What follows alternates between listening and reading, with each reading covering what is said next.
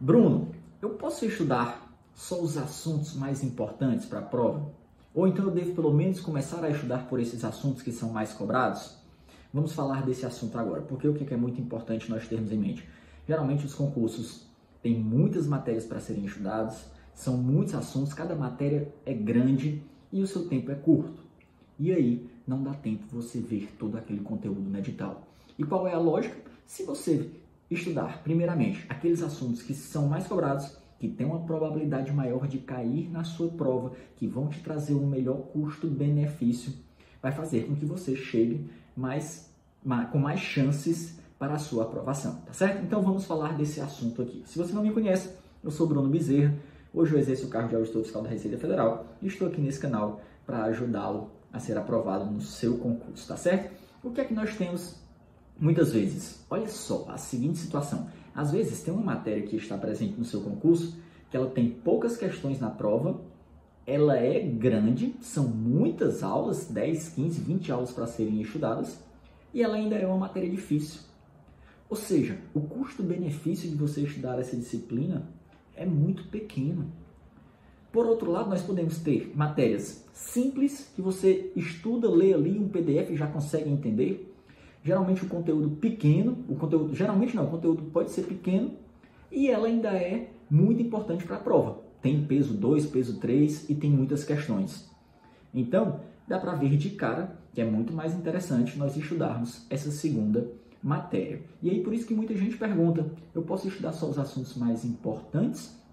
Por quê? Uma mesma matéria, preste atenção nisso, tá? Direito constitucional, por exemplo. Se você vai fazer concursos para a área policial, uma determinada parte do direito constitucional é mais cobrada nas provas. Se você vai fazer concursos fiscais, outra parte da Constituição, do direito constitucional é mais importante. Se você vai fazer para a área de controle, já são outros artigos, outros dispositivos. E assim vai. Da mesma forma, se você mudar de banca examinadora, CESP tem mais predileção por assuntos teóricos, por jurisprudência, por doutrina. Tem bancas que são mais literais, como por exemplo a VUNESP, IBFC, a OCP e assim vai. Então, é importante que nós tenhamos conhecimento disso, porque se você começa a estudar pelos assuntos mais importantes, dependendo da sua área, do seu concurso, do que é mais cobrado na sua prova, você vai ter uma vantagem competitiva maior. Bruno, quer dizer que eu estudo só os assuntos mais importantes? Não. No mundo perfeito, no mundo ideal, você estuda tudo de tudo e fica muito bom em tudo, só que geralmente não dá tempo.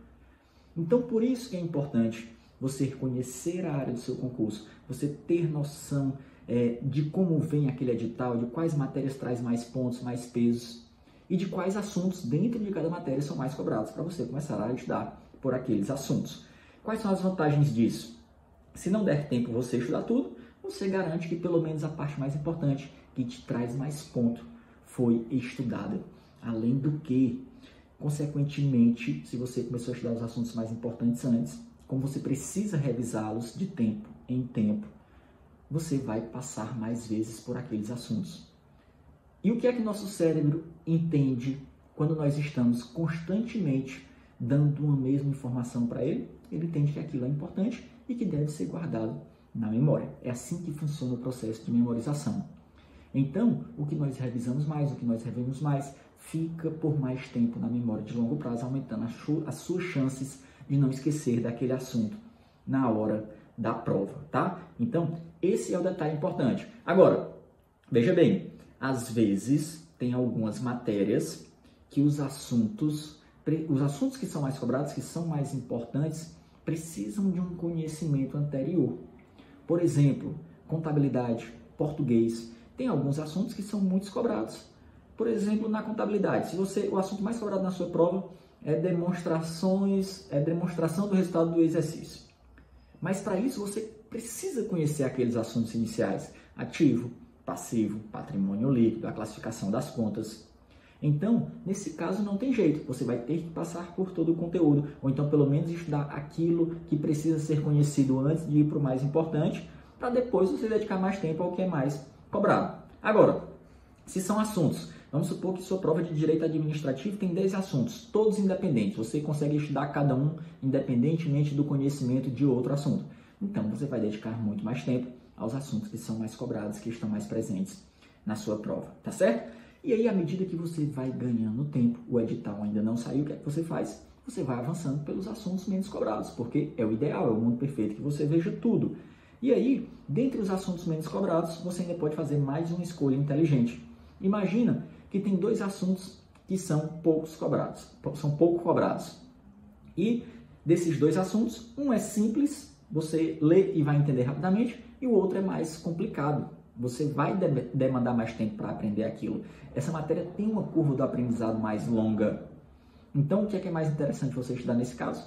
A mais simples, a mais fácil, ela vai ter um custo-benefício melhor nesse momento, que já está próximo da sua prova, tá certo?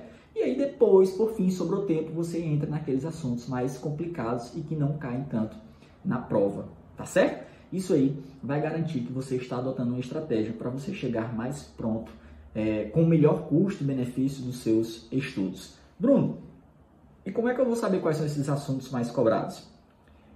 O primeiro ponto seria você, a primeira, a primeira forma seria você fazendo questões.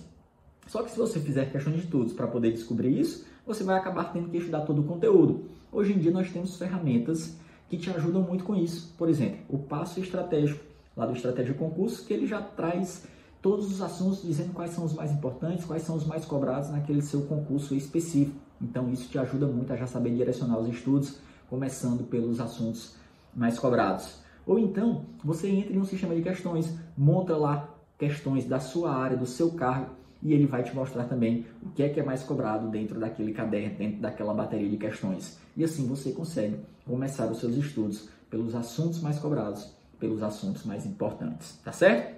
Se gostou aí desse vídeo, deixe a sua curtida, deixe o seu comentário, se inscreve no canal para você receber os nossos próximos vídeos, tá certo? Assina as notificações.